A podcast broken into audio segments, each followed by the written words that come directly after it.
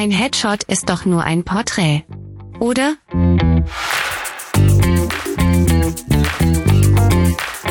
In dieser Episode des Tech Talk spreche ich mit Martin Dörsch unter anderem darüber, was einen Headshot so besonders macht und welche neuen Erfahrungen Menschen vor meiner Kamera zu erwarten haben. Tech Talk, der etwas andere Podcast. Wir reden hier zwar über Technik, aber trotzdem steht selten technisches Zeug im Mittelpunkt. Wann auch immer du Tools und Wissen effektiv einsetzen willst, brauchst du eine gute Technik. Denn welche Methode oder Praktik du anwendest, entscheidet letztendlich darüber, wie schnell daraus Know-how entsteht. Und genau darum geht es in diesem Podcast. Tech Talk, the podcast where professionals of the industry have the floor. Floor, floor, floor, floor. Zu dieser Episode von der Bildbesprechung heute mit meinem Gast Udo Schlögel. Hallo Udo, Hallo Martin. sag uns, wie du zur Fotografie gekommen bist. Wie komme ich zu der Fotografie? Sie ist eigentlich zu mir gekommen, denn das hat relativ zeitig bei mir begonnen. Mit vier oder fünf Jahre muss ich gewesen sein, Das habe ich am zeitig, ja. Dachboden ein schwarzes Kästchen gefunden. Und dieses schwarze Kästchen hat sich dann herausgestellt, dass es eine Fotobox war. Das heißt einfach eine Weiterentwicklung von einer, einer Lochkamera im Grunde genommen. Eine Agfa. Oder war das eine Kodak? Ich weiß nicht, Agfa oder Kodak-Box. Und äh, die hast du einfach nur mit einem Rollfilm beladen und die hat Fotos gemacht. Und die hat eigentlich keine Funktionen gehabt. Die, die Blende war ein Metallstreifen mit Löchern drinnen. Also wirklich eine, eine, eine, eine Lochkamera und Linse hat es einfach gehabt. Und das war mein Einstieg. Was hat, mich hat das fasziniert, dass man mit so einem Ding abbilden kann und, und es hat funktioniert. Das hat sich dann einfach als Hobby und Spielerei weitergezogen. Wenn wenn ich die, die, den Zeitraffer so, so, so nehme, also die, die Fotografie ist zu mir gekommen. Mit äh, zehn hat mir mein Großvater seine Rollei vermacht, diese zweiäugige Schachtkamera. Na, die hat natürlich für mich äh, äh, äh, einen großartigen Boost gebracht in der Qualität und in der, in der Fotografie. Ja, und so ist es halt weitergegangen. Also Fotografie war das gesamte Leben, und das ist doch mittlerweile schon etwas länger, hat mich immer begleitet. Ich habe es aber nie als Beruf ausgeübt, weil es sollte Hobby sein. Alles, was Hobby ist, ist angenehm besetzt und sobald man Aufträge kriegt oder für jemanden etwas tun muss, was einem vielleicht nicht wirklich behagt, äh, das wollte ich nicht. Aber das bin ich erst später drauf gekommen. Ich habe sehr wohl mein Hobby immer durch Aufträge finanziert. Das heißt, meine, meine erste Hasselblatt, die ich mir mit 25 selbst gekauft habe, habe ich durch Aufträge einfach finanziert. Also, das hat mich das gesamte Leben äh, begleitet, die Fotografie, bis heute. Und wann hast du dann so den, den Entschluss gefasst, dass du jetzt mehr draus machst als ein Hobby? Oder ist nach wie vor ein Hobby, was Geld abwirft? Naja, den Entschluss habe ich eigentlich sehr spät gefasst. Also, das war jetzt mittlerweile, sind das drei Jahre her, habe ich den Entschluss gefasst, das wirklich zu monetarisieren.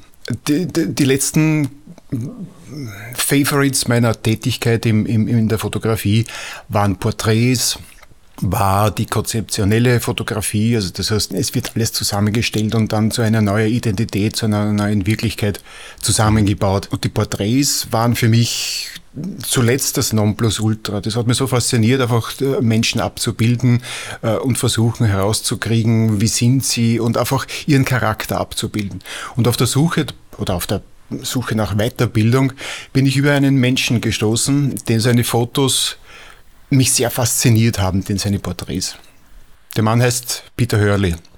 Und dieser Peter Hurley ist ein Guru im Bereich der Headshot-Fotografie.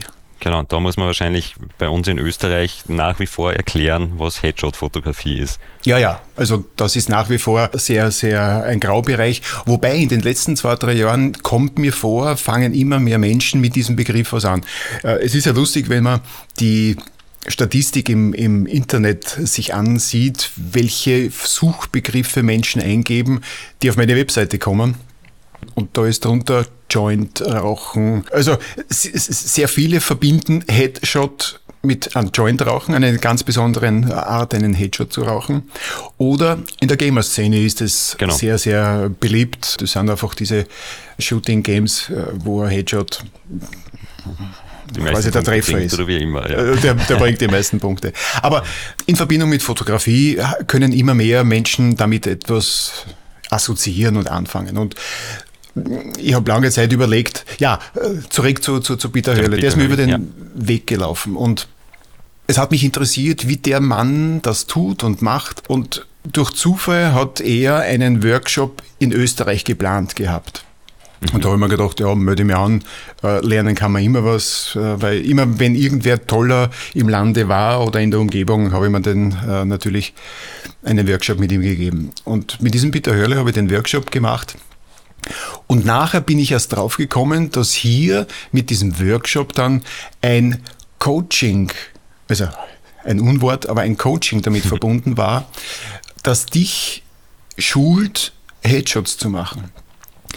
Als Fotograf, der jahrelang Porträts macht, war ich der Meinung, das kann nicht wirklich ein Riesenproblem sein, man kann so einen Headshot zu machen. Ja. Dessen wurde ich eines Besseren belehrt. Ein Headshot hat ist ja nicht nur ein Porträt, sondern es ist ja bei einem Headshot, ich würde mal sagen, 90 Prozent Psychologie und Menschenführung und Kenntnis und vielleicht 5 oder 10 Prozent Technik. Alles, was Licht und dergleichen anbelangt, ist natürlich wichtig. Aber all diese, diese Kombination unter diesen psychologischen Faktoren, wie du einen Mensch dazu bringst, vor der Kamera nicht nur entspannt zu agieren, sondern auch so rüberzukommen, wie du es haben möchtest oder wie er es haben möchte. Mhm. Und vor allem, es geht ja um die Gesichtsausdrücke, um die Mimik und die Gestik. Und das ist ganz extrem wichtig. Und da ist mir erst so richtig bewusst geworden, dass ein Porträt eine Momentaufnahme ist. Wirklich eine Momentaufnahme. In den einen Moment schaust du, was nicht, happy, im nächsten Moment äh, ist das Auge ein bisschen mehr zugekniffen und da schaut, ist der, der, der Eindruck wieder ein anderer. Also das ist mir erst in dieser Schulung bewusst geworden und diese Brutalität, die er in der, im Coaching hatte, hat mich oft an den Rand des Verzweifelns gebracht, weil du machst Fotos äh, von Menschen und denkst dir, also das ist jetzt perfekt. Schickst ihm das, er schaut sich das an und der zerfetzt dieses Bild in der Luft mit was nicht alles da dran nicht in Ordnung ist. Ob das jetzt die, die, die Kamerahöhe ist, ob das der Bildwinkel ist, ob das das Licht ist, ob das der Schatten von den Augen ist, ob die Catchlights richtig äh, positioniert sind. Also das war ein Leidensweg, der war wirklich brutal. Jetzt kann man sagen, das ist Nitpicking. Natürlich ist es Nitpicking. Aber, das habe ich auch gelernt, wenn du an die Grenzen gehst, wenn, wenn jemand von dir das Maximum oder 110 Prozent fordert, hast du zwei Möglichkeiten. Entweder du versuchst das zu bringen oder du scheiterst. Mhm. Und ich habe sehr viele Berufsfotografen erlebt, die dort mitgemacht haben und einfach das Ganze hingeschmissen haben, weil sie gesagt haben, das stehe nicht durch, das ist Quatsch. Aber ich habe es durchgestanden, weil es mich interessiert hat, wo komme ich hin. Mhm. Und im Endeffekt war ich dann also die, die Sichtweise auf Porträts hat sich von mir komplett verändert. Auch die Sichtweise von Licht, das alles habe ich gelernt. Und wenn du auf 110 Prozent oder 120 Prozent getrimmt wirst, dann landest du irgendwann einmal bei 90 Prozent und das ist für dich dann normal. Also jetzt von der, vom, vom, vom Leistungsspektrum. Ja, ja. Weil wenn du auf 90 Prozent hingehen willst, dann bleibst du bei 60 oder 70 vielleicht stehen. Mhm. Und dann ist es passiert, dass der gute Peter Hörle ich war in Dublin, er war wieder einmal in Europa und in Dublin hatte wieder einen Workshop und es war wunderschön, dass wir uns getroffen haben. Und er hat gemeint, so, ich bin jetzt soweit. Das ist mir so vorgekommen wie so in einer Kung-Fu-Schule, wo der Meister dann zu seinem Schüler sagt. Wie viel Austausch war da vorher dazwischen? Regelmäßig. Ist das regelmäßig. regelmäßig, genau. Ja. Regelmäßig, regelmäßig. Mhm. Also im Minimum einmal in der Woche Und du hast immer Aufgaben bekommen, aber das Tempo hast du bestimmen können. Also es war nicht so, dass du gesagt hast, so und mach, sondern wenn du willst, dann tu und wenn du nicht willst, dann tu nicht. Mhm. Aber dann war eben in Dublin dieses Event und ähm, so wie der Meister zu seinem Schüler sagt, du bist jetzt zu weit, du kannst hinausgehen, hat er mich quasi in die, die höheren Sphären gehoben, sich zu seinem Associate zu machen. Das war es ist offensichtlich, äh, also in, in, der, in der Sphäre der, der Headshot und, und, und der Crew, Headshot Crew, der Ritterschlag.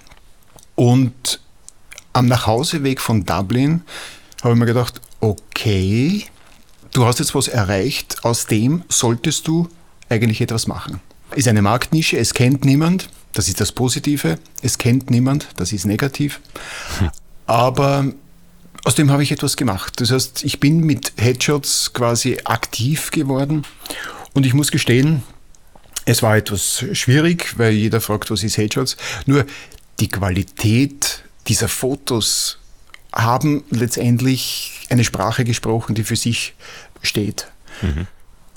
Ja, und das war vor drei Jahren, dass ich quasi mein Headshot-Business aufgenommen habe und es wunderbar gelaufen ist. Corona hat halt äh, nicht nur mir, sondern auch vielen anderen auch einen Strich durch die Rechnung gemacht. Ja. Aber es funktioniert. Also Headshots ist eine wunderbare Sache. Was ist denn nun ein Headshot? Jetzt haben wir sehr lange drüber geredet, wie es hinkommen bist, aber wir haben quasi nur nicht beschrieben für die Hörer, weil für die ist so komplett klar, was ein Headshot ist, für mich so ungefähr klar.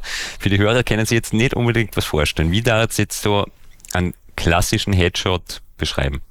Vielleicht ganz zu Beginn. Ein Headshot ist im Grunde genommen nichts anderes als ein Porträt.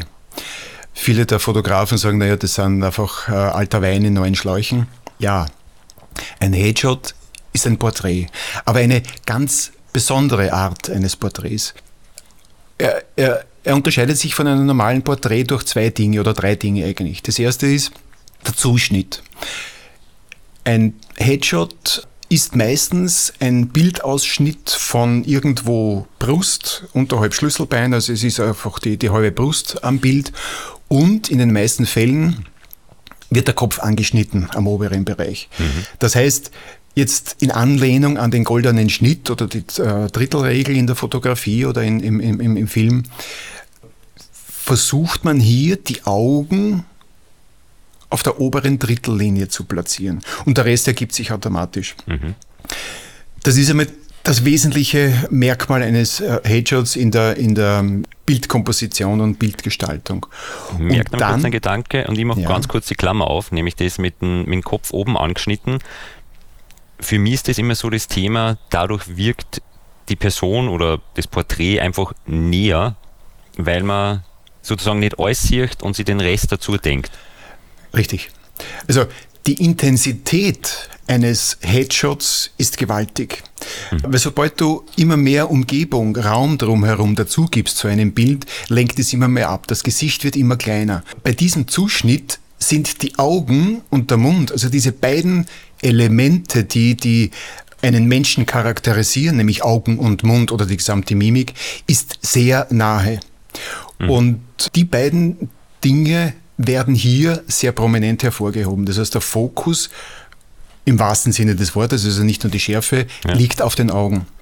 Und durch den Anschnitt, natürlich, viele sagen, äh, äh, gerade in den Editorial-Fotos brauchst du ein ganzes Foto, so wie wir das von, von den Porträts mhm. kennen, da ist ober dem Scheitel noch ein paar Zentimeter über. Das ist nicht notwendig. Die Philosophie dahinter ist, es kann sich jeder vorstellen, wie der Scheitel da oben aussieht. Genauso auch, wenn jemand äh, kahl ist am, am oberen Teil, der Scheitel sehr hoch ist. Es ist uninteressant, was da oben ist. Es ist einfach wichtig, das Gesicht prominent im Bild zu haben. Und genau. das Gesicht nimmt mit Sicherheit zumindest fast die Hälfte oder ein Drittel des gesamten Bildes ein. Das sind die wesentlichen Merkmale eines äh, Headshots. Und dann geht es nur noch darum, die Person sieht meistens direkt den Zuschauer an. Mhm. Beim Porträt muss ja das nicht unbedingt sein. Beim Porträt kann irgendwo eine, eine, eine Aufnahme sein eines Menschen, wo er gerade irgendwo hinschaut und so Denkerpose oder was auch immer. Aber ein Headshot ist etwas, was gerade für die Social Media Kanäle ganz, ganz wichtig wäre oder ist, dass der Mensch, der auf diesem Bild ist, dem Betrachter direkt in die Augen schaut. Oder umgekehrt, der Betrachter kann diesen Menschen direkt in die Augen schauen. Ja. Und das ist das Besondere an so einem Headshot. Also im Grunde genommen, noch einmal zusammengefasst, ein Porträt, nur mit einem ganz bestimmten Zuschnitt und Arrangement, um die Intensität des Blicks zu verdeutlichen, zu verdoppeln, zu verstärken. Und dann kommt es einfach noch dazu, und das ist jetzt die psychologische Komponente, die sehr wichtig ist. die sehr ja. wichtig ist. Die meisten Menschen sind ja sehr unsicher, wenn sie vor der Kamera sind. Man stellt sie hin und, und meistens fragen dann die Menschen, na, wie soll ich schauen? Und, und äh, da passieren ja die unmöglichsten und lustigsten Dinge. Und dieses Gehabe und diesen Habitus, den Menschen einmal rauszuklopfen, dass er vergisst, dass er in eine Kamera schaut, das dauert. Beim einen länger, beim anderen kürzer. Aber das ist letztendlich die, ein Kern der Ausbildung gewesen, einen Menschen zu dirigieren, zu lenken, jetzt nicht im negativen Sinn, sondern mhm. im positiven Sinn, ihm die Scheu, die Angst vor der Kamera zu nehmen. Was sind da Herangehensweisen? Naja, ist das was einfach, was du sagst, es ist immer die Zeit, die man immer braucht, oder es ist immer eine gewisse Story im Kopf von der Person aufrufen oder ganz was anderes? Nein, locker jemanden vor der Kamera werden zu lassen, ist im Grunde genommen ihm von der Kamera abzulenken.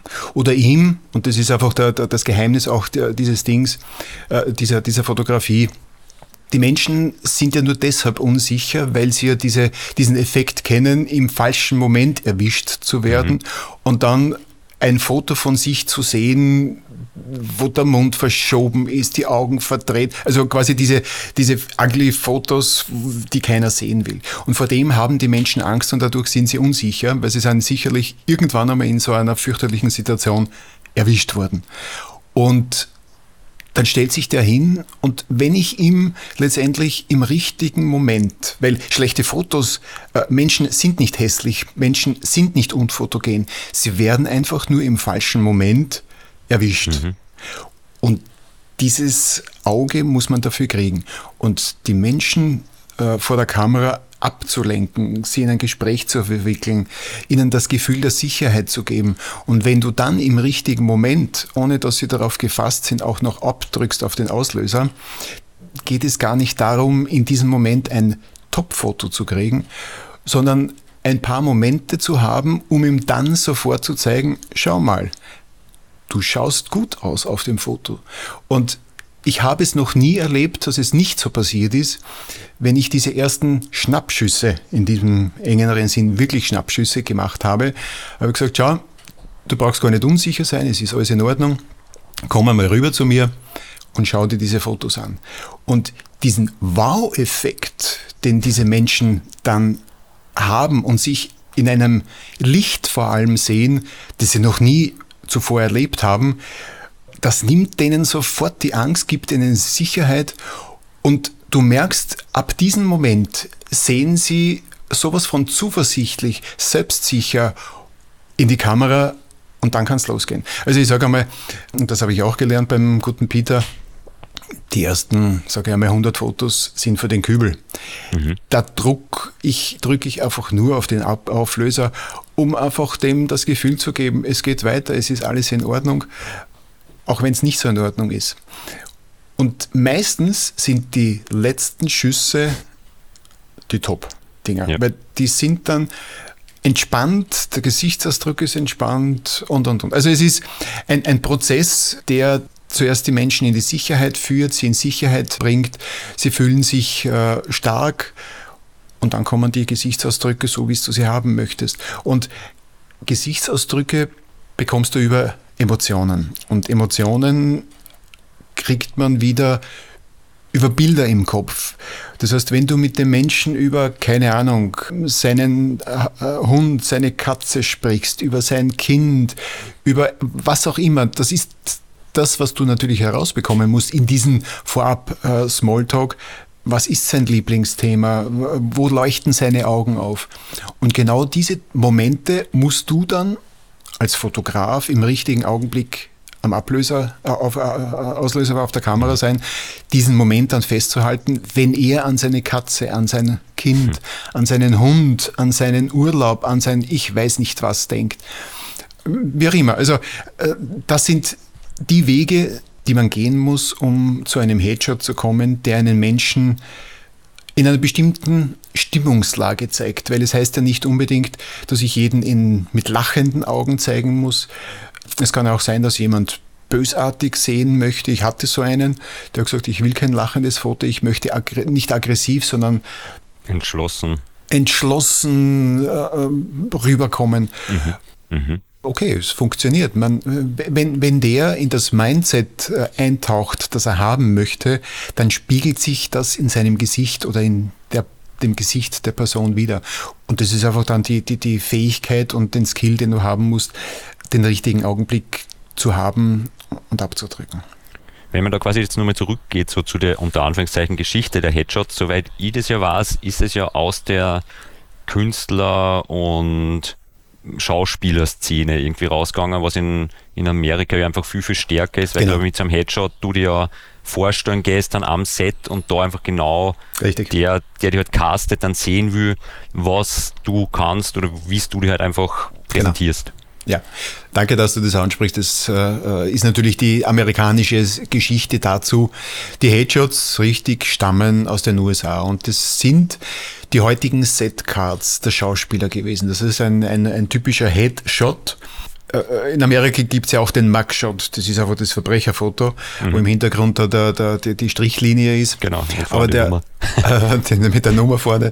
Aber ja. der Headshot ist das klassische Porträt des Schauspielers, wo das Bild genauso schon gestaltet war. Allerdings der klassische Headshot hat einen weißen Hintergrund.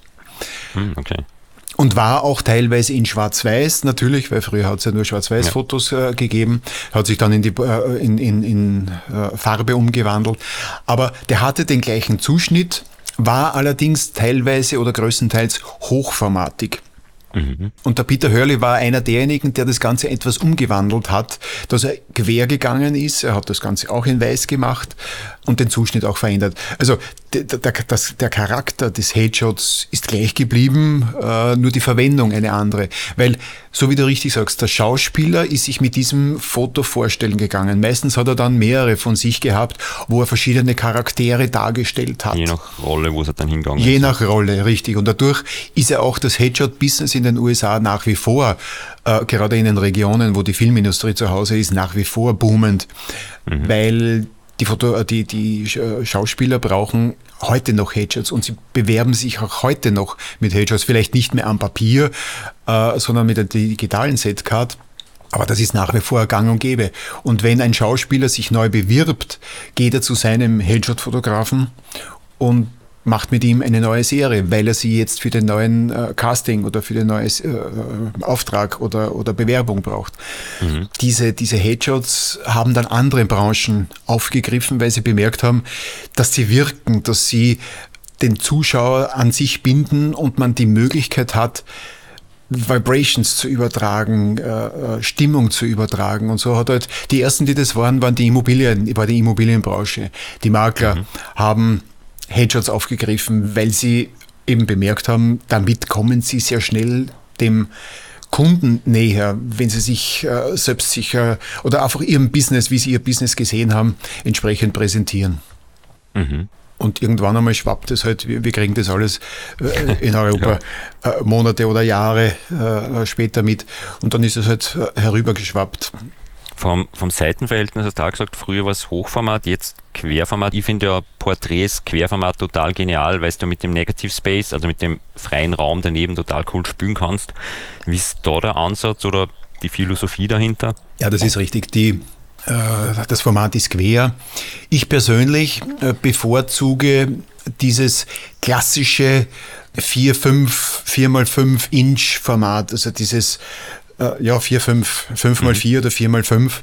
Das ist irgendwo so ein Mittelding, ist nicht äh, 9, 16 zu 9 und nicht äh, 3 zu 4. Also es ist ein Format, das wunderbar sowohl im Hochformat als auch im Gewehrformat funktioniert. Und dieser Negative Space, der gerade bei Porträts sehr wichtig ist, vor allem dann wichtig ist, wenn man, wenn man nicht ein gleichmäßig beleuchtetes Gesicht hat.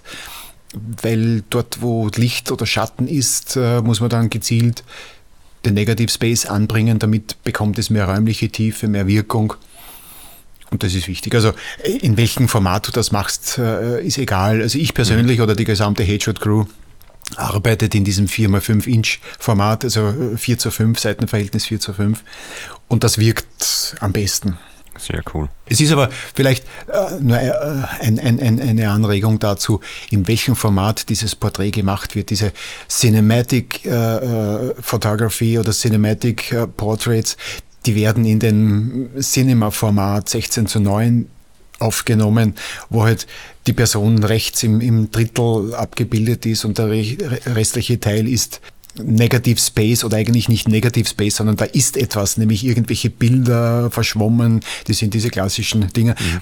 Die leben ja auch vom Hintergrund, also vom Ambiente. Und da fällt mir jetzt noch was ein, was für Headshots der Klassiker ist. Du hast keine Bilder im Hintergrund. Der Hintergrund ist vollkommen neutral. Ob das jetzt weiß ist, ob das jetzt grau ist, ob das schwarz ist. Er ist in jedem Fall farbneutral, nicht bunt. Man, es gibt da Menschen, die, die wollen unbedingt einen grellen, gelben, rosa, blauen Hintergrund. Ja, soll sein, solange die Farbe zum Hautton passt, ja. ist es ja in Ordnung. Aber Headshots haben, und das ist eben der, der Unterschied auch zu den, den äh, anderen Porträts, keinen Hintergrund. Eben nur weiß, schwarz, grau oder irgendwo 50 Shades of Grey, ähm, um nicht vom Gesicht abzulenken, weil das ist das Wichtigste im Bild. Farbe und Art der Kleidung im Bild. Weil du gerade sagst, Farbe und Gesicht ablenken. Ich meine, wir haben jetzt da den Fokus auf die Augen, auf, die, auf den Mund die Haare natürlich oben, inwieweit ist mir das Fotograf für das Gewand, also für die Farbe, die von unten und der Stoff, der unten ist und der Stoff, der Körperteile bedeckt oder nicht bedeckt, zuständig? Wie weit ist da das im Vorgespräch oder dann vor Ort? Ähm, wie weit geht man da drauf ein? Also es gibt von mir im Vorfeld ein ausführliches Briefing, wo es darum geht, äh, den Menschen zu sensibilisieren, was wollen wir mit dem Foto erreichen, wie willst du rüberkommen. Gerade bei Mädchen, also Damen, die kommen meistens mit ein, zwei Koffer, voll mit Kleidung. Das ist aber beabsichtigt, weil die Kleidung, obwohl es nur ein Porträt ist, obwohl du nur maximal bis zur Brust etwas siehst von der Person, ist dieses Teil immens wichtig. Mhm. Es muss zum Gesicht passen, es muss zum Business passen. Was überhaupt ein No-Go ist, was die Kleidung anbelangt, sind irgendwelche gemusterten Stoffe, irgendwelche Blümchen. Also, äh, um, um ein Bild zu geben, Hawaii-Hemden sind ein No-Go. Ja. Und das Gleiche gilt auch für sämtliche andere Accessoires. Das heißt, alles, was vom Gesicht ablenkt, soll wegbleiben. Das gilt genauso für Ohrschmuck für Halsketten, mhm. weil all das ist etwas, was sofort den Betrachter den Blick dorthin zieht. Und das wollen wir nicht. Das, was ein Headshot braucht, ist die Augen. Und dort soll als erster der Blick des Betrachters hinfallen. Kein Schmuck, keine Ohrgehänge. Ja, wenn jemand Piercings hat, die soll er drinnen lassen. Wenn es zu ihm gehört, sind sie Bestandteil des Menschen oder des mhm. Gesamtbildes. Aber Kleidung ist ganz, ganz wichtig. Und da habe ich immer wieder schon erlebt, dass Damen gekommen sind äh, mit Koffer voll Kleidung. Und dann haben wir gesagt, versuchen wir, was gefällt dir, was willst du haben? Und dann machen wir Fotos damit und es werden Testfotos gemacht, wo dann der, der, der Kunde selbst entscheiden kann, na, wo gefällt er sich besser. Und ich hatte eine Dame bei mir, die ist mit zwei Kleidungsstücken gekommen und hat gesagt, das ist mein Favorite, äh, die habe ich am liebsten und die kommen so für mich gut rüber. Und wir haben natürlich mit diesen Fotos gemacht und mit anderen. Und dann ist es wie ihr wie Schuppen von den Augen gefallen, dass mit einem Kleidungsstück, das sie zwar auch mag, aber nie auf die Idee gekommen ist, sich damit fotografieren zu lassen, dass das zu ihrem Typ sowas von gut gepasst hat. Und es war jetzt nicht nur ihre Meinung, sondern äh, sie zeigen ja natürlich dann stolz die, die Bilder Freunden, Verwandten und Bekannten. Und die sind alle auf dieses Bild dann abgefahren und haben gesagt, also das ist der Hammer in der Komposition von dir, Haare und Kleidung. Also das heißt, sehr viele gehen aus meinem Studio wieder raus mit der Erkenntnis, okay, was passt mir, was passt mir nicht. Das gilt genauso auch für, für Brillen. Mhm. Mhm. Das glaube ich jeden Fall, weil Brillen, man hat immer so einen gewissen Gedanken, das ist die Brille, die zu mir passt, weil man schaut sich so halt, keine Ahnung, beim Optiker an, wenn man es aussucht, aber de facto, glaube ich, gibt es ja ganz viel Spielraum. Auf jeden Fall. Also die Brille ist sehr individuell. Wer Brillenträger ist, kommt auch mit vier, fünf Modellen oft äh, zu mir und, und äh, einfach, also wir versuchen eine Kombination aufs Bild zu bringen, die die Message transportiert, die er haben möchte. Und mhm. das versuchen wir natürlich im Vorfeld rauszukriegen. Wo will er das Bild einsetzen? Weil es ist ja macht einen großen Unterschied, ob ich das, weiß ich nicht, von mir aus auf YouTube, auf, auf uh, Facebook verwenden möchte. Brauche ich ein anderes Bild als auf LinkedIn oder vielleicht auf der Unternehmenswebseite? Also die meisten nehmen irgendwo so ein Repertoire von, sage ich mal, 10 bis 20 Fotos wo sie dann das Repertoire haben, um sie auf verschiedenen Einsätzen äh, zu verwenden. Ja. Ob das jetzt als äh, äh, Editorial auf einer, äh, am Buch ist oder auf äh, ein Interview oder in der Zeitung oder was auch immer. Nicht jedes Foto, viele haben ein Foto und das verwenden sie überall. Und das soll man bewusst gestalten, dass es nicht ideal ist, ein Foto, das gleiche Foto überall zu, äh, zu verwenden, mhm. weil du brauchst auf jeden Einsatzort vermutlich einen anderen Ausdruck, einen anderen Gesichtsausdruck, ein anderes Erscheinungsbild. Und vor allem, es zeigt auch, dass du individuell bist, dass du abwechslungsreich bist und dass du es dir leisten kannst und willst und du darauf achtest, wie dein Äußeres ist. Also es sind auf jeden Fall Menschen mit einem höheren Distinktions, sozialen Distinktionsbedürfnis, die auf hochwertige Headshots gehen. Sehr cool.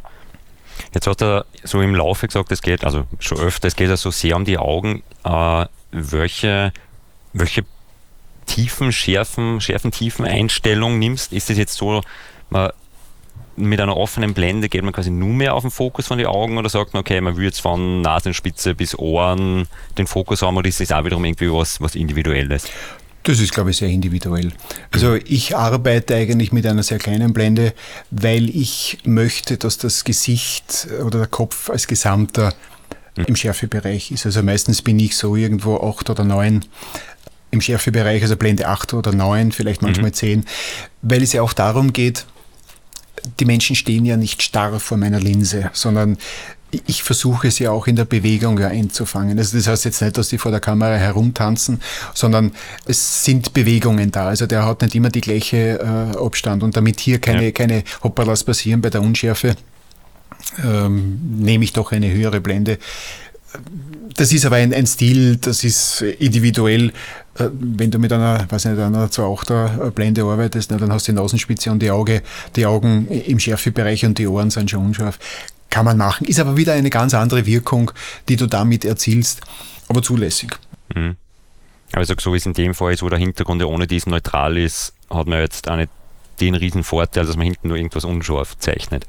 Richtig, den sieht man auch nicht, weil das ist äh, ähm, in meinem Fall äh, meistens eine, eine weiße Wand oder ein weißes Papier und je nachdem, wie weit halt der Abstand äh, zwischen Model und, und Wand ist, ist es halt dann zwischen Grau und Dunkelgrau. Invers Querlo. Genau. Hm. Sehr cool. Ich schaue gerade auf der Webseite durch.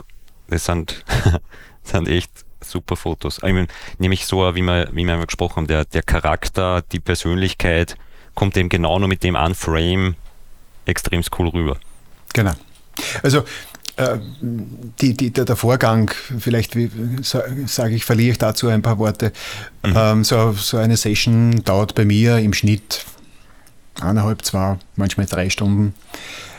Wo, wobei das halt einfach durch die Outfits gegeben ist. Die Männer kommen mit einem Sakko und einem Hemd oder zwei Hemden, vielleicht ein T-Shirt und das war's, aber die Mädchen äh, sind da abwechslungsreicher. Aber, und das Wesentliche ist immer, wenn so eine, eine Strecke abfotografiert ist mit einem Kleidungsstück oder einer Kombination, wo ich ja auch in der Kombination dann wechsle, das lässt sich ja leicht machen zwischen schwarz und äh, weiß äh, hin und her wechseln, mhm. wird mit dem Model ich sage jetzt Model, die Person, ja, die vor meiner Kamera steht, ich sage jetzt ja. Model dazu, die Serie besprochen und da hat der die Möglichkeit, sich auszusuchen, in welche Richtung er gehen möchte, welcher Gesichtsausdruck ihm gefällt. Und wenn wir schon fortgeschritten sind, dann haben wir ja bereits äh, eine Schussrichtung vorgegeben, wo er hin möchte. Und dann kann er selbst bestimmen, aha, da, da komme ich so rüber, da komme ich so. Und das potenziert sich im Laufe der Zeit und am Ende gibt es dann wahrscheinlich irgendwo 50, 60, 70 Fotos, die bereits in der engeren Wahl sind. Und dann wird es für den Kunden immer heftig, weil du hast eigentlich ein Foto nach dem anderen, wo er bereits gesagt hat, na, ist das toll, also was ihm selbst gefallen hat. Ne? Ja. Dann kommt halt meine Expertise oder mein Auge wieder ins Spiel, wo er sagt, so, ich will das und das erreichen, vom Ausdruck her, von, von, von, von der Wirkung, welches kommt am besten hin. Und da gebe ich natürlich dann meine Empfehlungen ab, wenn du wo du es verwenden kannst, wofür du es verwenden kannst, welche, welcher Ausdruck, welche Gefühle, welche Emotionen dieser einzelne Gesichtsausdruck äh, rüberbringt. Und man bemerkt erst, und, und dieses, äh, das ist für die äh, Zuseher oder für die Kunden dann auch ein, ein, ein Aha-Effekt, wenn sie zwei fast idente Fotos sehen und nur auf einem ist ein Hauch von einem Smile drauf. Nur der Hauch. Ja. Ja. Wie das den Gesichtsausdruck, die, die, die, die Emotionen beim Zuseher verändert, nur durch einen Hauch eines Smiles. Also jetzt gar nicht ein breites Lachen, sondern einfach Nein, nur die Mundwinkel genau. sind um, keine Ahnung, drei Millimeter, zwei Millimeter weiter oben. Mhm. Und am Ende geht der Mensch äh, aus meinem Studio raus und könnte aus 20, 30 Fotos wählen. Ist er in Ordnung. Er kriegt das in eine äh, Online-Galerie und kann sich zu jeder Zeit ein Foto wieder aussuchen, das er haben Beim möchte. Shooting hast du es aber natürlich auch, du, du shootest tailored, also richtig die kleinen Rechten rein, damit man es auch dann durchschauen ja, kann. Ja, ja, ja. Also mhm. das ist jetzt nicht nur für mich, dass ich sofort sehe, was ist, weil am, am, am kleinen Monitor äh, auf der Kamera Schaut, schaut ein Bild aus. anders, schaut ja. bald was gut aus. Aber es geht auch ja. darum, um den Show-Effekt. Also das heißt, ich habe einen externen Monitor, wo mhm. Das Model vor der Kamera sofort äh, sieht, wie ist der Schuss jetzt geworden. Also den habe ich nicht dauernd an, weil der lenkt ja dauernd ab, aber der Show-Effekt ist natürlich dann da, dass der Monitor für den Kunden zur Verfügung steht und er braucht nicht hinter der Kamera äh, zur Kamera ja. kommen. Hat sich einfach durch, durch Corona ergeben, durch das, das Ab ja. Abstand halten. Mhm. Aber es ist, äh, hat sich zu einem, einem notwendigen und sinnvollen Gadget entwickelt, dass äh, der sofort sehen kann, wie kommt er rüber? Er kriegt sofort ein Feedback. Und, und, und das bringt halt Sicherheit. Oh, das schaut aber gut aus. Aha, gut. Das Lustige ist ja auch, Muscle Memory spielt in der Fotografie, gerade in der Porträtfotografie, eine große Rolle. Mein, ich, ich sage jetzt nicht Coaching, weil Coaching ist ein, ein abgelutschtes Wort. Durch, durch meine Anweisungen und, und das ganze Shooting hat die Person vor der Kamera mittlerweile gelernt, in welcher Position kommt er wie rüber. Ja? Mhm. Und dann kommt schon die, die, die, die Anweisung, so, das machen wir jetzt neu, jetzt äh, anderes Setting, andere Ding und wie war ich ja? Ja, ja, genau, und so stelle ich mich hin. Und das ist wirklich ein, ein Muscle Memory, der stellt sich so hin, wie er im, im geistigen äh, Erinnerung hatte, so bin ich einfach gut rübergekommen. Aber mhm. so natürlich und nicht gestellt, sondern einfach eine natürliche Position, weil die nehmen die Kamera an sie, sie, uh, they own the camera. Es gibt dafür keine, keine, keine deutsche Übersetzung, keine, keine, sinnvolle. Sie nehmen die Kamera einfach an und, und lehnen sie nicht ab. Mhm. Und wenn du das schaffst als Fotograf, dann hast du Bilder, die nicht nur dir gefallen, sondern sie sollen ja vor allem dem, dem Kunden gefallen. Ich kann mich auf ein Erlebnis erinnern, es ist ja wie bei einem Zahnarzt. Wenn du Zahnarzt bist, kannst du noch so toll sein. Du kannst dir selber nicht die Zähne reißen, nicht selber die Zähne plombieren. Der Mr. Bean hat es ja einmal versucht, wie wir wissen. Eindeutig, ja. dann musst du, bist du gezwungen, zu einem Fotografen zu gehen. Und ich bin halt zu diesen Fotografen gegangen mit den Jobs. Also, ich hatte mir noch gedacht, also ich bin kein Profi-Fotograf in dem Sinne, dass ich ein Geschäft habe.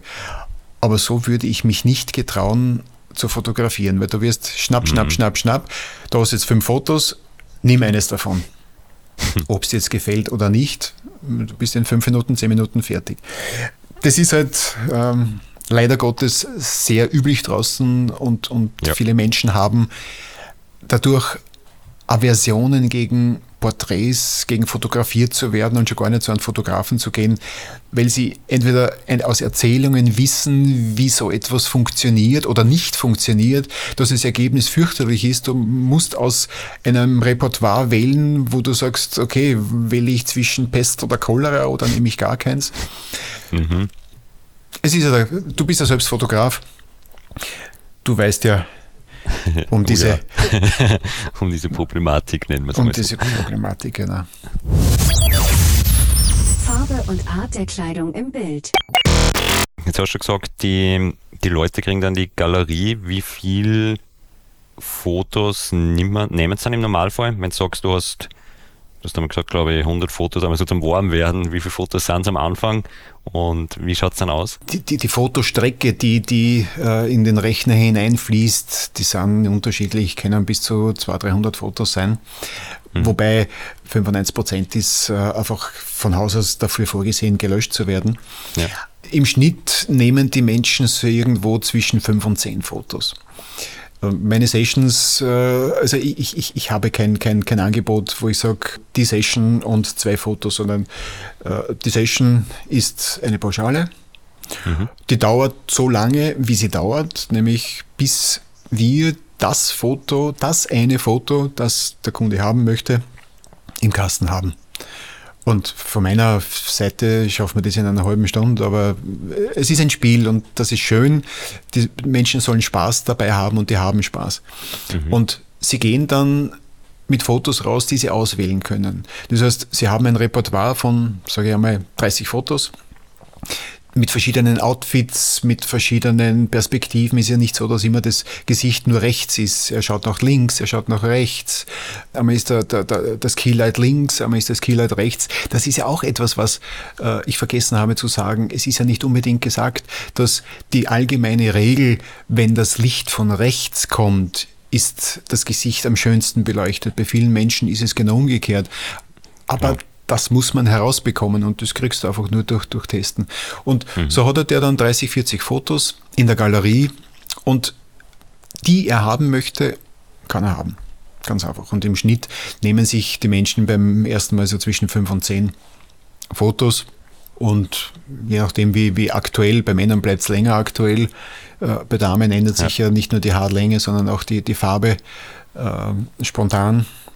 Werden sie vielleicht nicht mehr so aktuell, aber bis zu einem Jahr kommen die Menschen wieder und sagen so, jetzt brauche ich, wie jetzt zuletzt, äh, die hat nur schwarze, also dunkle Hintergründe genommen und hat gesagt, so und jetzt brauche ich für eine neue Serie diese weißen, die wir auch gemacht haben, also mit weißem Hintergrund, weil sie jetzt für die Webseite äh, weißen Hintergrund braucht. Ne?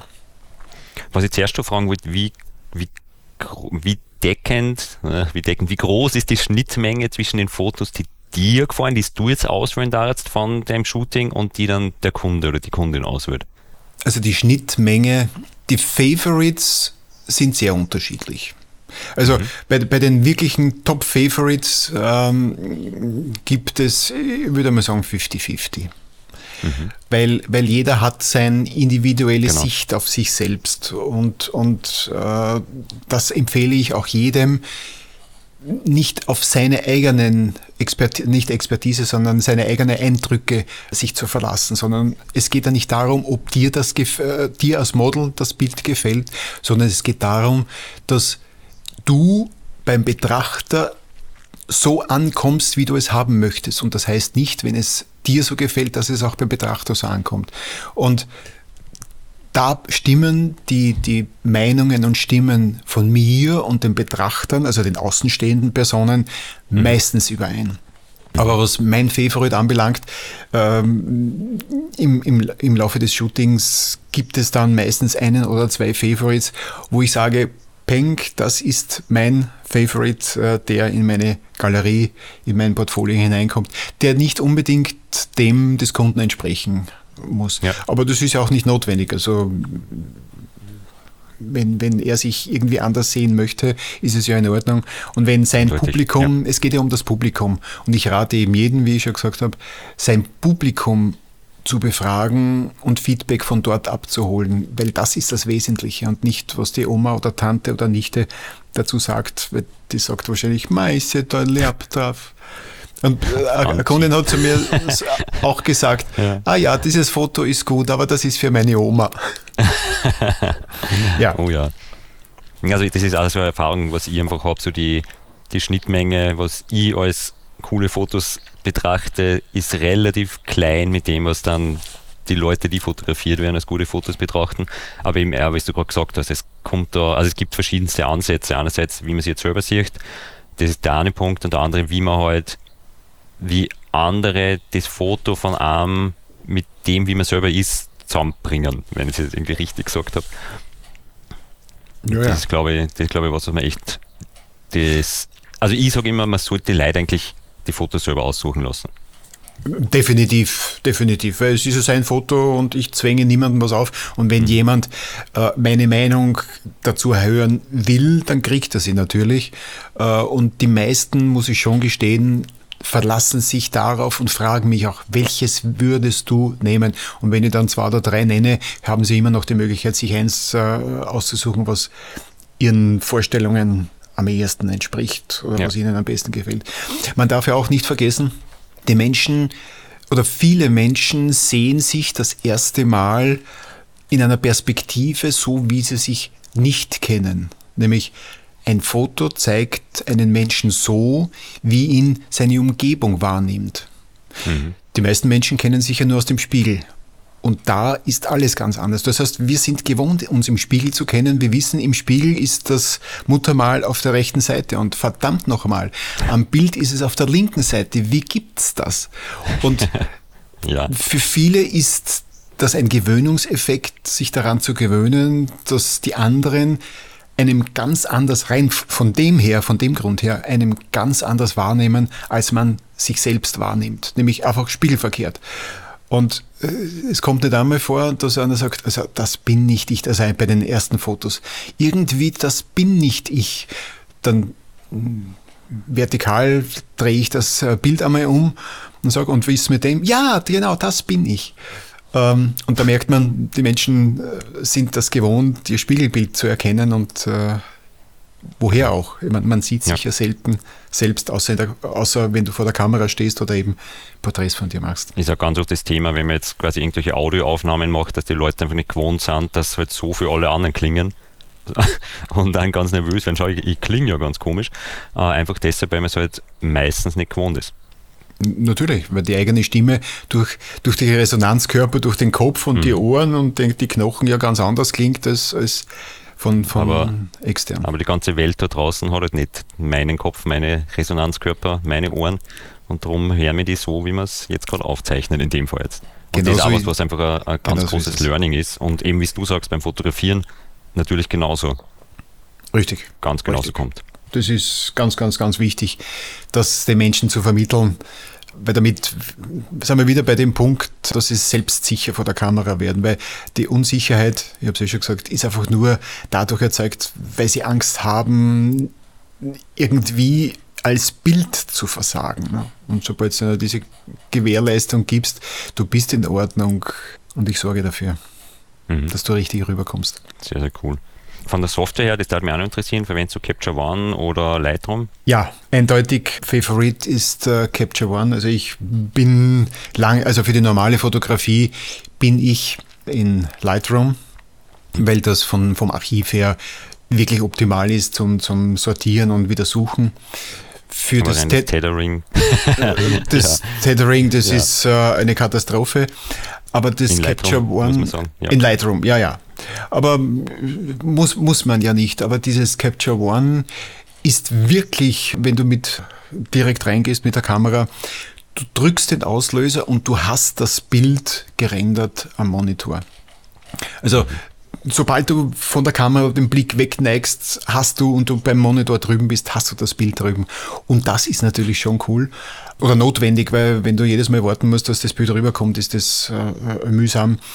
Und das, was das Tolle auch an Capture One ist, die, die, die uh, Render Engine, die da drinnen ist, bringt Hauttöne. Also die sind offensichtlich eher auf Hauttöne und Porträts ausgelegt, diese Render Engine, weil die kommt wesentlich besser rüber. Klar, ich kann dieses gleiche Setting zusammenbringen in Lightroom mit, mit Schiebereglern, ist ja alles möglich. Nur die von Haus aus. Immer, ja. Genau, aber von Haus aus ist Capture One da echt. ja, ja, also besser. die Einstellungen passen für, für, für äh, Porträts und Hauttöne wirklich optimal und die haben wir für Hauttonanpassungen super Gadgets äh, und, mhm. und, Funktionen drinnen. Ja. Was einfach sensationell ist. Also für die Porträts und im Studio für, für Tetra Shooting gibt es für mich zumindest kein besseres Programm. Nein, und uh, ich sage, es ist absolut rock solid. Das heißt, falls man das Kabel rauszieht, man steckt es wieder rein und es geht genau da weiter. Bei Lightroom ist dann so, hm, schauen wir mal, mal Lightroom und vielleicht den Rechner neu starten. Ja, so irgendwie. Aber gut, das so. hat sich äh, erübrigt. Es ist also, besser geworden, ja. Wahrscheinlich. Äh, ich weiß nur, dass das mit anderen Kameras ja Riesenprobleme gegeben hat. Also wenn du nicht in, in, in den beiden, bei den beiden großen warst, hast du Riesenprobleme gehabt. Aber äh, bei Capture One ist es wurscht, ob es auf Olympus oder egal welche Marke du auch immer. Fuji, Sony, genau, funktioniert alles. Ja, ja. Mit was fotografierst du gerade, wenn du Porträts macht, machst? Ich fotografiere ausschließlich auf äh, Nikon. Also ich bin mhm irgendwann einmal geswitcht von Canon auf Nikon. Also von der analogen Welt war ich nur Canon und Hasselblatt. Wie ich dann das ist ja gar nicht so lange her. Weißt du, wann das war? Das ist ja nicht so lange her. Das war für mich erschreckend. Ich bin in die digitale Welt übergeswitcht 2011. Das ist zehn mhm. Jahre jetzt her. Mhm. Und da hat es einfach ein tolles Angebot gegeben. Ich weiß nicht, ob du das Modell noch kennst, die Nikon D5 100 war Crop-Kamera, die damals ein, ein sehr gutes Gerät war, die ich auch heute noch in Verwendung habe, aber nicht mehr für Porträts. Aber mhm. da bin ich in der Nikon-Welt geblieben, weil wenn du einmal äh, Objektive ja, hast. Macht keinen Sinn. Oder meistens nicht. Ja, es ist vielleicht heute, würde ich mir wahrscheinlich für Fotografie würde ich in der Nikon-Welt bleiben, aber nachdem jetzt äh, Videos sehr stark werden, wäre natürlich die erste Wahl eine Canon. Aber so ändern sich die Zeiten. Warten wir ab, wie es ist, ob sich die ja. Spiegelreflexkameras überhaupt noch sehr lange halten werden. Zeichen ja, gibt es ja dafür, dass das wahrscheinlich nicht mehr so sein soll. Nur wenn du denkst, es sind zehn Jahre, dass jetzt digitale Spiegelreflexkameras am Markt sind, also brauchbare mhm. und leistbare. Ja. Davor hat es auch schon gegeben, aber wer, wer konnte sich damals was hat die, die, ich weiß es nicht, die haben ja in Schilling damals noch 40, 50.000 Schilling gekostet. Das und das war, war damals. Grob, ja. War, ja. war viel, ja. Jetzt hast du Bewegtbild auch ein bisschen angesprochen. Ist es einerseits jetzt im, im Headshot-Bereich ein Thema und andererseits ist für die ein Thema? Naja, der Headshot-Bereich, ich bin irgendwann einmal draufgekommen, dass alles, was Headshot äh, betrifft, ich eins zu eins umlegen kann in die jetzige Szene der, der Online-Events, weil die meisten Menschen sind entweder als Porträt sichtbar oder als, als, als ja, vom, vom Kopf bis Brust. Mhm. Und, und all diese Dinge die ich gelernt habe, kann jetzt eins zu eins dort umlegen. Äh, wie beleuchte ich das richtig? Wie kann ich die Menschen dazu bringen, richtig äh, im Bild zu wirken? Also alles, was du über Porträts weißt als Fotograf, kannst du in dieser heutigen Welt eindeutig, notwendigerweise ja. eindeutig und simpel umlegen. Nur dass halt eine Komponente bei Video dazukommt. Man, ein, ein, wir haben es ja schon gesagt, ein Foto ist eine Momentaufnahme. Und die kann einen mhm. Menschen positiv darstellen und auch negativ darstellen, je nachdem. Video hat zwei weitere Komponenten, nämlich Bewegung. Das heißt, du hast nicht eine Momentaufnahme, was ja positiv ist, weil eine Momentaufnahme zeigt nur eine Seite des Menschen und das Video zeigt dich von vielen Seiten, weil Bewegung, der Mensch ist in Bewegung. Und dann kommt noch die Tonkomponente dazu. Und erst das macht einen Menschen dann greifbar, authentisch, sympathisch vielleicht oder unsympathisch, wie auch immer. Also Bewegtbild ist für mich jetzt eine, eine logische Verlängerung von Porträts. Wenn dir dieser Podcast gefällt, dann klicke auf den Abonnieren-Button. So verpasst du keine neue Folge.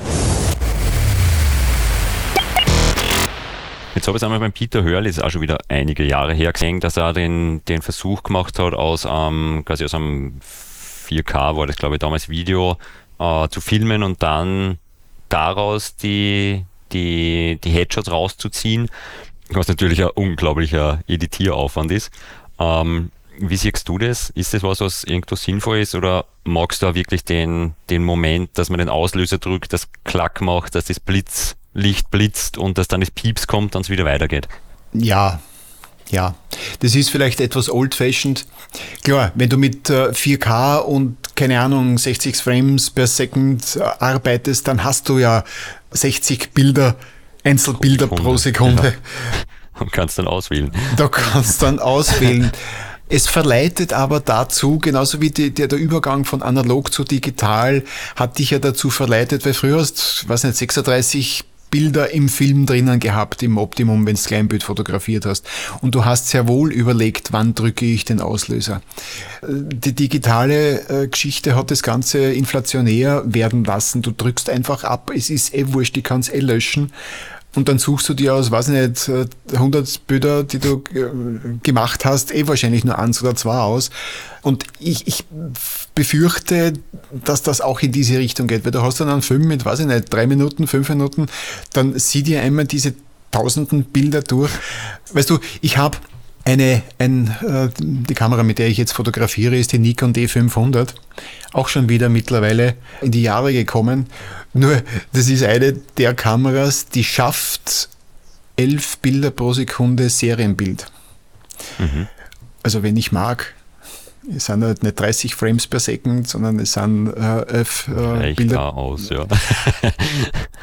es ist ein nettes Geräusch, wenn es macht, aber das ist nicht Fotografie. Also Nein, sicher genau. Hat, hat, hat mit Fotografie nicht wirklich was zu tun. Es ist zwar auch das Abbilden von, von Licht, aber mit der Fotografie hat es nichts zu tun. Ob das ein Trend sein könnte, natürlich, Peter Höhle probiert alle möglichen Dinge aus, um, um, um vielleicht auf andere Dinge zu kommen. Aber Fotografie ist Fotografie, das ist, äh, ja. sind Stillfotos, Standbilder. Und den Moment einzufangen hat schon eine gewisse Faszination. Ist eine Herausforderung. Also du als Fotograf kannst es nachvollziehen. Mhm. Es geht ja nicht nur, bei Menschen ist es ja noch schwieriger, weil da ändern sich Situationen im, in Bruchteilen von Sekunden. Wenn du Landschaftsfotograf bist, hast du ja kein Problem. Da kannst dir vielleicht Minuten Zeit lassen, äh, aber auch nicht allzu lang, wenn du einen Sonnenuntergang oder irgendeine Lichtstimmung einfangen willst, die aber auch oft nur äh, Sekunden oder 30 Sekunden oder 60 Sekunden andauert. Und mhm. 60 Sekunden, eine Minuten später ist diese Lichtstimmung wieder weg. Und, ja. und, ich erinnere mich an die Geschichten von Ansel Adams, der wochenlang an einen Ort gegangen ist, um ein Motiv einzufangen. Und irgendwann einmal war der Moment da, wo die Lichtstimmung genau dem entsprochen hat, wie er sie haben wollte. Und dann hat er sie eben mit seiner Plattenkamera eingefangen. Das mhm. ist Fotografie ist etwas, ist eine andere Herangehensweise. Es ist eine Entschleunigung, es ist ja, äh, eine, eine, eine Muße, die man haben möchte. Und ich glaube, gleichzeitig ist ja für die Person vor der Kamera eben auch ein gewisser Stress vielleicht, wenn man quasi permanent gut ausschauen sollte beim Video. Oder wenn man sozusagen zwischen die, die Auslösungen dann ja bisher Zeit hat, wo man wiederum kurz einmal in sich ruhen kann und aus dem wiederum Stärke rausholen kann und dann einfach den nächsten Moment den Ausdruck, den Squint, wie es dann immer heißt, äh, entsprechend macht. Genau, genau. Squinch. Squinch, sowas. Richtig. Ja. Diese, diese berühmte, das ist also so ein, ein Peter Hurley-Ausdruck, das Squinch. Ja. Das ist einfach eine Mischung zwischen, zwischen also nicht die Augen so zusammenkneifen, als äh, würde man sagen, ich kann das nicht lesen, wie heißt das, sondern das ist auch nur der Trick, den ich manche Menschen vor der Kamera üben lasse, nur das Unterlied zu heben. Hm. Weil, wenn wir kurz bei der Mimik sind, ein kurzer Ausflug, mhm. wenn ein Mensch lacht, wenn er, also wenn er herzlich, wenn er von echt lacht, lass mal jetzt einmal echt lachen, dann äh, gibt es ja ein paar Muskeln, die das bewirken. Äh, die Mundwinkel gehen nach oben und der große Augenmuskel zieht sich zusammen und es schieben sich die Wangen nach oben. Und das ist ein echtes Lachen, an dem erkennt man es. Jetzt ist natürlich eine Herausforderung, wenn du einen Menschen dazu bringen möchtest, echt lachend vor der Kamera zu wirken, obwohl er es nicht tut. Weil viele Menschen, also meine Tochter ist so jemand, wenn die lacht, hat die Schlitze bei den Augen, weil sie die Wangen, äh, die Augen so nach oben schieben. Ist halt nicht sehr fotogen oder, oder es ist sie. Aber wenn du die Menschen vor der Kamera dazu bringst, nur die Unterlider etwas anzuheben und einen Smile dazu zu geben, dann kommt ein Gesichtsausdruck rüber, der nicht nur selbstsicher, sondern auch freundlich ist. Und so kann man gezielt hm. Emotionen im Bild darstellen, wenn man weiß, wie man die Menschen dazu bringt. Weil jeder Mensch hat, außer du hast mit Botox dich behandelt, äh, kannst du die Muskeln im Gesicht bewusst lenken, weil jeder tut es ja. ja. Im, Im Gespräch und das beobachte ich bei den Menschen, ob der in der Lage ist, äh, äh, Mimik zu zeigen. Es gibt Menschen, das soll man nicht glauben, die können, haben keine Mimik, denen sind Gesichtsmuskel irgendwo eingeschlafen. Nicht durch Botox, sondern ist einfach so wenn der das kann, wird es versucht im Bild darzustellen und der Gesicht. Und das ist das, was der Peter Hörle auch irgendwo instrumentalisiert hat, diesen Squinch, dieses, dieses äh, selbstsichere, zuversichtliche, freundliche Blick in die Kamera. Weil er sagt, der CA ist äh, das Wichtigste im Bild, nämlich Confidence and äh, Approachability. Also das sind die beiden ja. Faktoren, die dich optimal in einem Bild darstellen. CA, ja. Äh, machst du eigentlich Weiterbildungen auch zu dem Thema oder ist es sowas, was, wo du dann sagst, hup, geht's zum Peter nach New York? Ja, äh, mache ich nicht. Mache ich nicht, mhm. weil es ist für mich eine, eine, eine, eine, eine Überraschung oder äh, Hut ab vor dem, vor dem Peter, dass der das so lange durchsteht, weil die ersten Fotos, die Menschen einreichen äh, nach seinen ersten Gehversuchen, sind Horror. Äh, aber jeder fängt einmal so an, um, um dorthin zu kommen. Wäre mir zu anstrengend. Man, für ihn ist es ein Geschäftsmodell, ein sehr einträgliches Geschäftsmodell. Mache ich nicht. Also was, was äh, Headshot-Fotografie anbelangt, ich mache sie, ich übe sie aus wenn jemand, und es kommen immer wieder äh, Fotografen zu mir, die sich ein paar Tipps und Tricks holen möchten, äh, wie man es machen könnte. Aber Schulungen in dem Sinn äh, habe mhm. ich nicht vor zu machen. Weil vor allem, gut, es ist gar nicht notwendig, weil der Peter Hurley macht das alles auch nur über, über online, weil er sitzt irgendwo in New York und äh, der Rest, der Rest der, weiß nicht, 10.000 Follower und, und Mitglieder der Headshot Crew auf der Welt verstreut. Also es funktioniert online, ja. aber wäre nicht mein Ding. Da bin ich lieber in der Videografie als Trainer unterwegs. Ja. Okay, wenn man jetzt so Fotos von dir, also Fotos, die du machst, zeigen will, wo sollen die Leute am besten hinschauen? Naja, der erste Weg könnte auf meine Homepage sein. Mit dem sehr klingenden Namen Headshots, also mit eben Headshots-vienna.info. Ist eine Shownotes verlinkt? Wunderbar. Ja, dort gibt es alle Informationen zu Headshots, äh, auch das Portfolio das ich übrigens wieder mal anpassen und adaptieren und aktualisieren ja, das, muss. Das Problem eines jeden Fotografen habe ich nicht das erste Mal gehört. Es ist, naja, das ist das, ist das äh, Phänomen des Installateurs mit dem tropfenden Wasserhahn. Ne? Ja, aber man muss sich immer wieder dazu bemühen. Man hat äh, irrsinnig viele Fotos und äh, das tägliche Business und Geschäft und Tun hält einen, nein, hält einen nicht ab, äh, man lässt es liegen. Aber es wäre so wichtig, das zu tun. Und Social Media bzw. soziale Netzwerke im Allgemeinen, wo tummelst du da jetzt am ehesten? Also ich muss gestehen, das, was ich äh, in den letzten eineinhalb Jahren herauskristallisiert hat als wirklich gute Plattform, ist für mich LinkedIn. Mhm. Es ist etwas mehr businessmäßig. Es tummeln sich in erster Linie Menschen auf dieser Plattform, die, die im Geschäftsleben stehen. Natürlich will dort jeder etwas verkaufen, wie, wie es halt so überall ist. Aber du hast es mit äh, Menschen zu tun, die hauptsächlich im, im Geschäftsumfeld Interesse dort verfolgen. Weil bei Facebook ja. oder anderen ist es ja, also bei Facebook, das ist just for fun und, und, und gibt's natürlich auch Profis, die dort sich äh, tummeln, aber eh, glaube ich eher als, als Werbeplattform. Aber für den Austausch und die Community hast du ein, ein, einen Level dort, der zumindest zu mir passt, der mir gefällt und wo ich mich wohlfühle. Mhm. Und du brauchst auf LinkedIn so habe ich es bemerkt, nicht wirklich Werbung zu machen, sondern Werbung in dem Sinn, dass du einfach nur zeigst, was, was kannst du, was tust du. Und damit kommen die Menschen automatisch auf dich zu. Der Mensch kauft das, was ihm gefällt äh, mhm. und nicht, was ihm unbedingt die Werbung auf die Nase drückt. Ne? Ja, eindeutig. Und Instagram, wie schaut es da aus? das ist einfach just for showing. Das ist äh, einfach nur eine, eine quasi äh, weitere Galerie, wo ich meine, meine Arbeiten präsentiere. Also dort kommuniziere ich nicht, äh, sondern einfach nur, das ist einfach nur eine Online-Galerie, mhm. auf die man verweisen kann. Sehr cool. Ist, wie gesagt, alles in die Shownotes. Wunderbar. Gut. Na cool, Udo. Dann sage ich danke für die Zeit, danke für den Einblick in das Thema Headshot. Echt ein spannendes Thema. Danke für deine Einladung. Es war ein großer Spaß. Man könnte darüber wahrscheinlich sehr lange noch plaudern. Man könnte auf jeden Fall nur was dranhängen. Man könnte was dranhängen. Aber das können wir vielleicht in einer zweiten, einer V2-Version dann ja irgendwann einmal Zum nachholen. Beispiel. Könnten wir machen. Cool. Würde mich freuen. Gut. Dann in diesem Sinne, danke nochmal auch für die Zuhörer, danke fürs Zuhören und dann hören wir uns beim nächsten Mal bei der Bildbesprechung. Alles Gute also, und ciao. Ciao.